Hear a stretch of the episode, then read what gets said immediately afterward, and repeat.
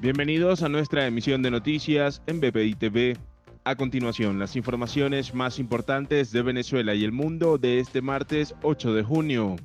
La fiscal de la Corte Penal Internacional, Fatou Bensouda, aseguró que espera ofrecer una respuesta a la investigación realizada sobre Venezuela antes del 15 de junio, día en el que se acaba su mandato.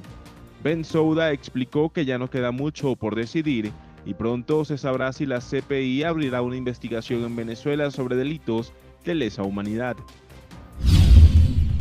Ministro de Educación Eduardo Piñate informó que las clases presenciales iniciarían en octubre en Venezuela, aunque no descartó que esto dependa del avance del plan de vacunación previsto por Maduro, en el que se estima inmunizar a 70% de la población antes de finalizar el 2021.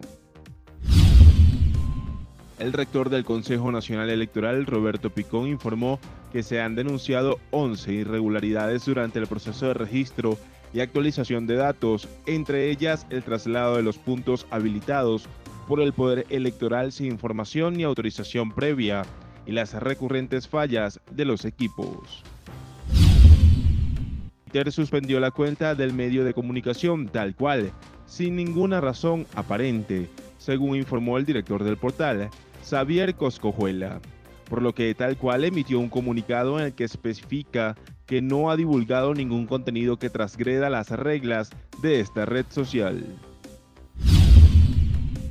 Configuración del servicio provocó interrupciones en los pop de Fastly a nivel mundial, afectando a decenas de páginas web de servicios digitales, redes sociales y medios de comunicación, como The New York Times, The Guardian y El País, Amazon, Twitch, PayPal e eBay también resultaron afectadas.